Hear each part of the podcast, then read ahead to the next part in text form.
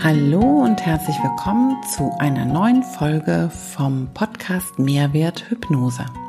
Dein Podcast über Hypnose für mehr Lebensfreude und wie du mit der Kraft deines Unterbewusstseins mehr Wert für dein Leben schaffst. Mein Name ist Anja Speer und ich freue mich, dass du heute bei dieser neuen Folge dabei bist.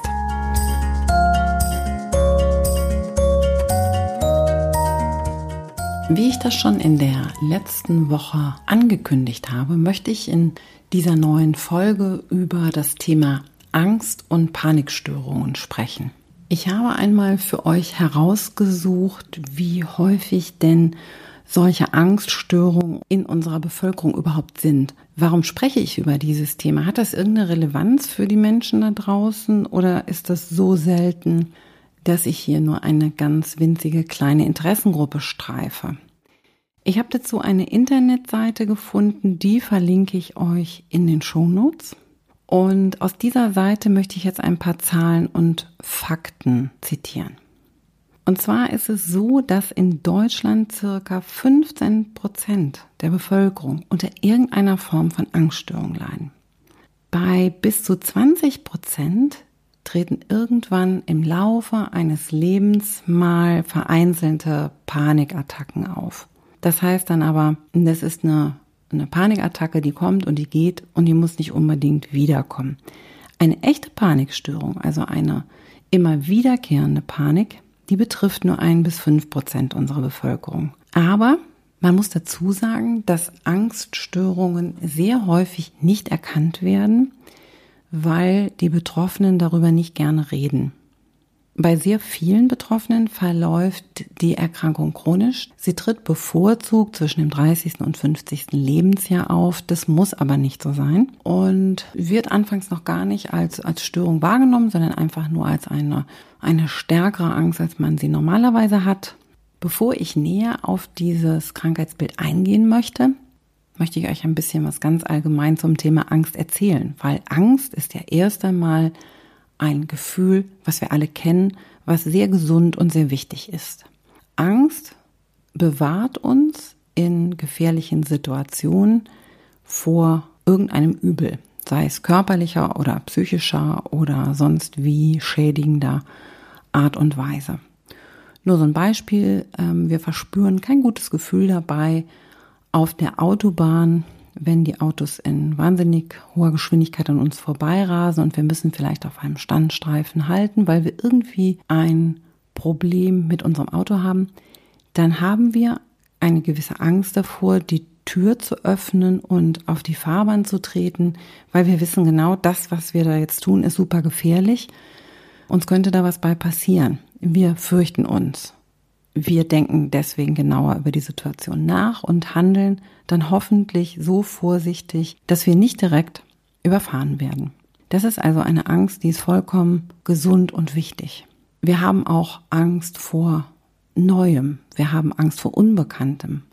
Auch das ist erst einmal nur rein physiologisch, weil alles das, was wir nicht kennen, das löst in uns komische Gefühle aus und das macht uns sehr aufmerksam. Das macht uns wach. Angst schüttet einen ganz gewissen Hormoncocktail in unserem Körper aus, der uns sehr wachsam macht. Und dieser wachsame, aufmerksame Zustand ist gut. Den wollen wir haben. Den erzeugt unser Körper, weil er ihn braucht, weil er uns schützt, weil er uns rettet, weil er uns sehr oft davor bewahrt, Dummheiten zu machen. Was aber nun ist anders bei der Angststörung? Was ist jetzt plötzlich nicht mehr normal in Anführungsstrichen? Ziemlich bekannt und weit verbreitet sind sicherlich die sogenannten Phobien. Phobien sind ein spezieller Teil von ähm, Ängsten, die aber sehr spezifisch sind. Das kann eine Angst vor Spinnen sein, eine Angst vor weißen Mäusen, Angst vor Höhe. Es kann alles Mögliche sein. Spezielle Situationen, vor denen habe ich Angst. Es ist spezifisch und man fürchtet sich davor. Da fürchten sich aber nicht alle vor. Das heißt also, das ist schon was Besonderes, was Persönliches. Also nicht jeder Mensch fürchtet sich vor einer weißen Maus und nicht jeder Mensch fürchtet sich vor einer Spinne. Und zum Glück haben auch nicht alle eine Höhenangst oder Flugangst. Auch ganz bekannt und ziemlich verbreitet. Weil das bekannt ist und verbreitet, ist das auch eher so in Richtung normal. Naja, das hat man halt. Nein, man hat das eigentlich nicht. Aus irgendeinem Grund hat das aber dann doch ein Teil der Bevölkerung. Das Praktische an diesen sehr spezifischen Ängsten, also an diesen sogenannten Phobien ist, in der Regel kann der Betroffene die Situation, in der er die Angst verspürt, vermeiden. Das heißt, wenn du irgendwo eine riesige fette Spinne in weiter Ferne siehst und du hast davor eine sehr große Angst, dann kannst du dich ganz schnell aus dem Staub machen. Oder du suchst dir jemanden, der diese Spinne für dich beseitigt. Wenn du Höhenangst hast, dann meidest du das Stehen auf einem Hochhaus und du guckst auch ganz sicherlich nicht freiwillig vom Balkon runter. Und wer Flugangst hat, der meidet auch Flüge. Das heißt also, die Phobien schränken sehr viele Menschen nicht so sonderlich ein, weil sie mit ihrer Vermeidungsstrategie in ihrem Leben ganz gut zurechtkommen. Und deswegen kann man sagen, na ja, ich habe da halt so eine, so eine Macke oder so eine Besonderheit, aber das stört nicht weiter. Gehen wir jetzt aber zur generalisierten Angststörung. Bei der generalisierten Angststörung, da geht es nun auf einmal nicht mehr um ein spezielles Ereignis oder um ein Tier oder um irgendeine Situation. Bei der generalisierten Angststörung verspürt der Betroffene eine Angst, die er nicht weiter benennen kann. Und das beschränkt sich auch nicht auf eine einzige Sache. Das kann sein, dass er vielleicht Angst hat, dass den Kindern was passiert, dass er Angst hat, dass er krank wird, dass er Angst hat, dass überhaupt der Familie irgendetwas zustößt. Die Angst ist nicht mehr greifbar. Die Angst ist nicht mehr auf eine einzige Sache beschränkt und deswegen wird es mit dieser Vermeidungsstrategie auch plötzlich sehr, sehr schwer. Wer generalisierte Ängste hat, der kann nicht mehr so einfach vermeiden, denn dann muss er sich einsperren und kann am Leben nicht mehr teilnehmen. Hier kommt es schon eher vor, dass die Betroffenen sich in ihrem Leben wirklich gestört fühlen. Ihnen fällt auf, dass sie ähm, viel ängstlicher sind als alle anderen.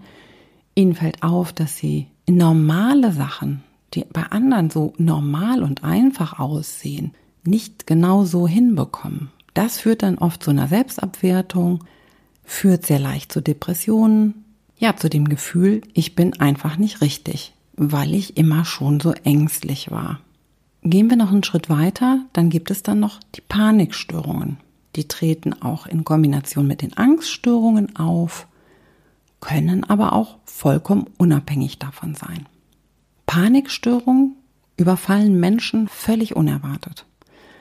Es gibt da so ein paar ganz klassische Situationen, wo sie sich ganz gerne zeigen, vielleicht zum ersten Mal zeigen, in einer großen Menschenmenge oder in einem sehr großen Kaufhaus, Einkaufszentrum, in einer Lebenssituation, die ungewöhnlich oder neu ist, besonders anstrengend, besonders aufreibend, Plötzlich verspürt der Betroffene körperliche Symptome, die extreme Angst auslösen. Das kann sein Herzrasen, Enge im Brustkorb, Atemnot, Schwindel. Und die betroffenen Personen schildern ganz häufig, dass sie in diesem Moment das Gefühl haben, kurz vor einem Herzinfarkt zu stehen. Es kommt auch ab und an mal zu einer Ohnmacht, das ist aber nicht die Regel. Die Regel ist eher, dass es nicht bis zur Ohnmacht geht, aber das Gefühl der Ohnmacht ist gigantisch groß und ganz häufig landen diese Menschen entweder in der Notaufnahme oder sie rufen einen Krankenwagen, weil sie das Gefühl haben, ich kriege gleich einen Herzinfarkt oder noch schlimmer, ich sterbe in den nächsten Minuten. Kommt dann eine medizinische Versorgung und untersucht den Betroffenen, dann stellt sich heraus, der hat nichts. Der hat nichts Messbares. Der hat keinen Herzinfarkt, keine Anzeichen dafür. Vielleicht ist ein bisschen der Blutdruck oder der Puls etwas erhöht, aber selbst das ist in der Regel nicht so in dem Maße der Fall, wie sich das angefühlt hat bis zu dem Zeitpunkt. Wenn so eine Panikattacke einmal aufgetreten ist, und wie gesagt, einmalige Panikattacken erleben doch relativ viele Menschen, dann macht die natürlich ein bisschen wachsam. Und dummerweise macht dieses Wachsamsein es nicht gerade leichter. Weil je aufmerksamer jemand sich danach beobachtet und denkt, naja, kommt es jetzt wieder, passiert das wieder, desto wahrscheinlicher ist es, dass es wieder passiert. Ein bis fünf Prozent der Bevölkerung haben tatsächlich vermehrte Panikattacken. Die leben damit, dass sie immer wieder in diesen Zustand geraten von der wahnsinnigen Angst davor, gleich zu sterben. Dieses Herzrasen, diese Enge im Brustkorb, diese Ohnmachtsgefühle tauchen immer wieder auf. Und organisch gesehen kann ein Arzt, ein Rettungssanitäter, der kann nichts finden. Und vielleicht wird jetzt schon ein bisschen klar, warum ich über diese Störungen, Angststörungen und Panikstörungen unbedingt reden möchte. Das sind Themen, das sind Probleme, die wirklich das Leben der Betroffenen belasten, sehr stark belasten. Die Folgen von, gerade von Panikstörungen, ist nämlich ganz oft, dass die Leute die Situationen, in denen sie die Panikstörung erlebt haben, auf jeden Fall mehr und mehr vermeiden. Am Anfang ist es der Supermarkt. Sie gehen nicht mehr alleine in diesen Supermarkt. Sie gehen am besten gar nicht mehr dahin. Dann kann es das große Konzert sein. Auch das geht nicht mehr, weil auf großen Konzerten viele Menschen, enge, da kommt dann auch noch die sogenannte Angst vor Menschenmengen hinzu. Ähm, das vermeidet man einfach, geht man nicht mehr hin. Okay, sagt er jetzt einkaufen im Supermarkt, Konzert, kann man ja noch drauf verzichten. Aber dann geht das weiter. Dann tritt vielleicht die nächste Panikattacke irgendwo auf einer Familienfeier auf, weil auch da kommt etwas, was einen beengt hat oder warum auch immer überhaupt diese Panikattacke ausgelöst wird. Dann gehen wir da auch nicht mehr hin. Und es ist tatsächlich so, dass sowohl bei den Angststörungspatienten als auch bei den Panikattacken und die beiden gibt es auch gerne in Kombination, also die Angststörungen haben auch gerne immer mal wieder auftretende Panikattacken. Da kann es schlimmstenfalls so sein und so enden, dass die Betroffenen das Haus nicht mehr verlassen wollen. Die sitzen zu Hause und glauben, das Leben da draußen, das schaffen sie nicht mehr, das können sie nicht mehr bewältigen. Ich habe dazu noch mal ein paar Fakten von dieser Internetseite.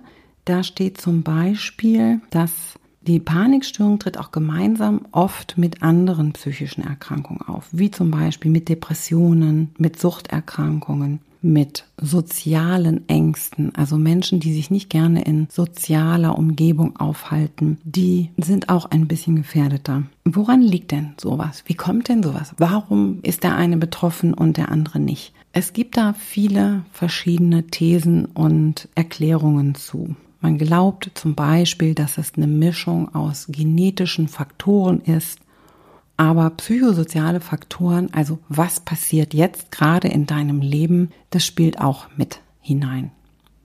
Egal wie die genetische Veranlagung ist, ob es in deiner Familie zum Beispiel so und so viele Menschen mit einer Panikstörung gibt, heißt es nicht zwangsläufig, du bekommst auch eine. Die Wahrscheinlichkeit steigt nur ein kleines bisschen da gibt es natürlich viele Erklärungsmöglichkeiten. Wer in einer ängstlichen oder von Angst geprägten Umgebung groß geworden ist, für den ist die Angst ja etwas komplett Normales, etwas, was immer da ist, was zum Alltag einfach dazugehört. Da kannst du dir also vorstellen, wenn jemand eine Mutter mit einer Angststörung hat oder eine Mutter, die regelmäßig Panikattacken bekommt, da ist jetzt die Frage, hast du die genetische Veranlagung oder hast du das optimale Vorbild, wie man Panikattacken und Panikstörungen bekommt. Ich möchte das nicht weiter kommentieren. Ich möchte auch nicht eine Diskussion anzetteln, was ist definitiv an psychischen Erkrankungen genetisch veranlagt und wenn das genetisch ist, dann bekommen wir das 100 Prozent, dann bekommen wir das auf jeden Fall. Und was kann ich mit meinem eigenen Dasein an meiner psychischen Gesundheit zum Beispiel selber regeln, selber in die Hand nehmen? Das ist eine Diskussion, die führe ich immer wieder. Da lasse ich mich auch immer wieder drauf ein und stelle hinterher fest, mh, Anja, das kommt nicht immer gut an, wenn du sagst, deine Gene, die kannst du verändern. Das, das mag nicht jeder gerne hören. Und ich weiß ja auch gar nicht, ob das immer so zutreffend ist. Es ist nur meine ganz eigene Erfahrung und sicherlich auch eine gewisse innere Überzeugung, dass unsere genetische Veranlagung nur einen kleinen Prozentsatz ausmacht von dem, was mein Leben bestimmt und ähm, unter welchen psychischen Auffälligkeiten ich dann tatsächlich leiden werde. Auf jeden Fall gibt es Risikofaktoren für diese Form von Krankheiten, sowohl für Angststörungen als auch für Panikstörungen.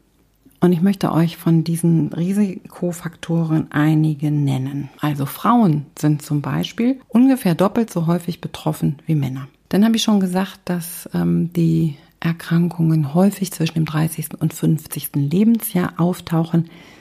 Aber das heißt nicht, wer jünger oder wer älter ist, ähm, ist davon immer befreit. Nein, es gibt auch tatsächlich schon Kinder, die ein, ein starkes Angstverhalten zeigen. Stress und belastende Lebensereignisse. Wenn es in deinem Leben, wenn es im Leben eines Menschen einen starken Einschnitt gibt, etwas, was eine große, eine hohe Herausforderung ist, wie zum Beispiel Tod eines nahen Angehörigen, große Probleme mit dem Partner oder Verlust des Arbeitsplatzes, alle Lebensereignisse, die einen so ohnmächtig machen, die einen wehrlos zurücklassen, weil da passiert etwas, das kann ich nicht mehr verändern und das hat große Einwirkungen auf mein Leben, die können so etwas auslösen, weil sie lösen einfach Ängste und Unsicherheiten aus. Und die Frage ist dann, wie geht der Körper damit um? Eine schwere Kindheit, Kindheitstrauma können auch ein Nährboden für Angststörungen sein.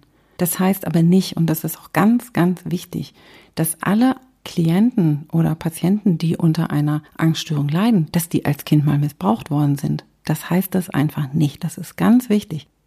Wenn du dich angesprochen fühlst, wenn du selber auch das Thema Angst kennst, dann musst du jetzt nicht losrennen und sagen, ja, jetzt suche ich als allererstes mal nach dem schlimmen, traumatischen Erlebnis meiner Kindheit. Das musst du nicht, weil das muss gar nicht da sein. Vielleicht ist es da aber vielleicht ist es da auch nicht. Und vielleicht ist dein Grund, warum du unter diesem Problem leidest, ein ganz anderer. Und deswegen ist es ganz wichtig, sucht nicht nach etwas, was offensichtlich erst einmal überhaupt nicht vorhanden ist. Alkoholmissbrauch kann auslösend sein. Also der eigene Alkoholmissbrauch, sowohl wenn Alkoholmissbrauch in der Familie gewesen ist und vielleicht Kinder schon mit einem Alkoholsyndrom auf die Welt kommen. Ein ganz entscheidender Faktor ist auch Drogenmissbrauch. Es gibt einen wunderbaren Film, der heißt Das weiße Rauschen. Ich verlinke den auch in den Show Notes und in diesem Film sieht man sehr schön, dass Drogenmissbrauch dazu führt, dass eine latent vorhandene Neigung zu einer psychischen Erkrankung, dass die zu einem Ausbruch dieser Krankheit führt. Das heißt, er hat einen junger Mann, der hat in der Familie, seine Mutter ist schon, ich glaube, schwer depressiv, die bringt sich auch um. Er hat irgendeine Disposition in sein Gen, und dann nimmt er Drogen. Und nach diesem Drogenmissbrauch rutscht er in eine Psychose. Psychose heißt, er ist in einem psychischen Zustand, der vollkommen jenseits von all dem ist, was irgendwas mit Realität zu tun hat. Der hört Stimmen, der wird wahnhaft, der leidet danach unter einer Schizophrenie. Jetzt will ich nicht hier irgendwie riesige Angst verbreiten. Wer Drogen missbraucht, der wird auf jeden Fall schizophren. Nein, ich möchte nur sagen, es ist ein möglicher Weg durch Alkoholmissbrauch, durch Drogenmissbrauch kann ein Thema, was sowieso im Menschen schlummert, herauskommen, ausbrechen, sich zeigen. Ich hoffe, das war jetzt so ein kleiner Ausblick in das Thema, was ist eine Angststörung, beziehungsweise wie kommen die zustande, was sind Panikstörungen, was kann, können da für Symptome sein. Ich möchte Menschen dafür sensibel machen. Ich möchte sensibel machen für das Thema dass Angststörungen und Panikstörungen etwas sind, weswegen man sich auf keinen Fall verstecken sollte. Wenn du also selber von diesen Themen betroffen bist, dann möchte ich dich ermutigen, dass du dich damit beschäftigst, dass du dich darum kümmerst und dass du als allererstes daran glaubst, dass das in deinem Leben so nicht bleiben muss. Wenn du unter Ängsten leidest, wenn du schon mehr als einmal eine Panikattacke hattest und jetzt vielleicht riesengroße Angst davor, dass die nächste Panikattacke um die Ecke kommt, wenn du Angst vor der Angst hast, weil das ist auch noch ganz wichtig. Diese Angst löst natürlich eine noch weitere Angst aus. Wer einmal eine Panikattacke erlebt hat, wer einmal gemerkt hat, was für unglaubliche körperliche Reaktionen da ausgelöst werden, der hat natürlich Angst, dass es wieder passiert. Diese Angst vor der Angst, die setzt einen Teufelskreis in Gang, der ist nicht besonders schön. Das könnt ihr euch vielleicht vorstellen. Und ich möchte mit dieser Folge Menschen ansprechen, die betroffen sind oder Menschen ansprechen, die jemanden kennen, der betroffen ist, wo aber bis jetzt immer noch so ein Mäntelchen drüber gehängt wird, wo man immer noch denkt, Nein, da spreche ich mit niemandem drüber. Ich gehe auch nicht zu einem Arzt oder zu einem Therapeuten, weil ich bin ja nicht verrückt. Du bist auch nicht verrückt. Du hast nur ein Problem, was dein Leben in einer Art und Weise beeinflusst, was es eigentlich nicht tun sollte. Und ich möchte den ersten Teil dieser Folge damit abschließen, indem ich euch ein paar Ideen, Gedanken, Bücher und Hörbücher mit auf den Weg gebe, in denen ihr schon mal stöbern könnt, wenn euch das Thema näher interessiert. Das ist einmal das Buch von Klaus Bernhard Panikattacken und andere Angststörungen loswerden. Der Klaus Bernhard ist ein Heilpraktiker für Psychotherapie, er ist Medizin- und Wissenschaftsjournalist und Mitglied der Akademie für neurowissenschaftliches Bildungsmanagement. Ich habe ihn, glaube ich, über einen Podcast oder über einen Blog damals entdeckt. Das weiß ich gar nicht mehr ganz genau. Als ich mich selber Anfang meiner therapeutischen Zeit mehr mit Angststörungen beschäftigen wollte, weil die mir so viel begegneten und ja, was ich darüber gelernt hatte, für mich persönlich noch nicht so ausreichte. Und da bin ich auf sein Buch gestoßen und habe das mit großem Interesse gelesen. Da drin gibt es einmal das, was ich heute erzählt habe, in viel wissenschaftlicher Art und Weise dargestellt. Also wo kommen die her, wie sehen die aus, was machen solche Störungen. Und dann gibt es auch ein ziemlich ausgefeiltes Konzept, wie kann man denen begegnen. Ich finde sehr viele Sachen aus diesem Konzept finde ich sehr, sehr gut. Bin mir aber nicht sicher, dass Menschen, die betroffen sind, das alleine alles so wirklich gut umsetzen können. Aber das kann ich ja gar nicht beurteilen. Das kann nur der beurteilen, der selber unter einer Angststörung leidet. Und deswegen, wenn es dich betrifft, dann schau mal in dieses Buch rein, kannst du bestimmt irgendwo querlesen bei Amazon. Vielleicht gibt es inzwischen auch als Hörbuch, das weiß ich gar nicht, da habe ich jetzt nicht nachgeforscht. Ein weiteres sehr spannendes Werk, das ist von dem Matt Haig und das heißt Mach mal halblang. Ich persönlich habe das als Hörbuch gehört, gelesen von Christoph Maria Herbst. Ich bin ein großer Christoph Maria Herbst Fan, deswegen habe ich es unbedingt hören wollen. Und Matt Haig, ein relativ bekannter Autor, ich habe einige Sachen von ihm gelesen oder gehört, ähm, der ist selber ein Betroffener.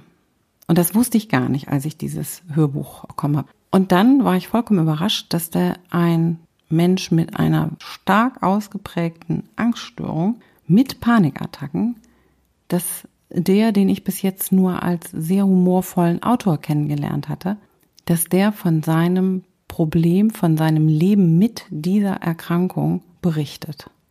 Das hat mir auch nicht alles gefallen. Ich muss sagen, an mancher Stelle ähm, würde ich gern zu ihm sagen, so, jetzt geh erstmal Luft holen und mach die Welt nicht schlechter, als sie ist. Aber er beschreibt die Welt halt so, wie er sie sieht.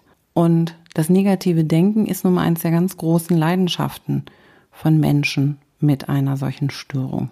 Nicht von allen, aber es begünstigt das doch sehr. Deswegen habe ich dann, je, je weiter dieses Hörbuch vorangeschritten ist, habe ich immer mehr gemerkt, dass es unglaublich ist, wenn man einmal so nah dabei sein darf bei jemandem, der in diesen Ängsten lebt. Er hat einfach einen unheimlich schönen Schreibstil, finde ich.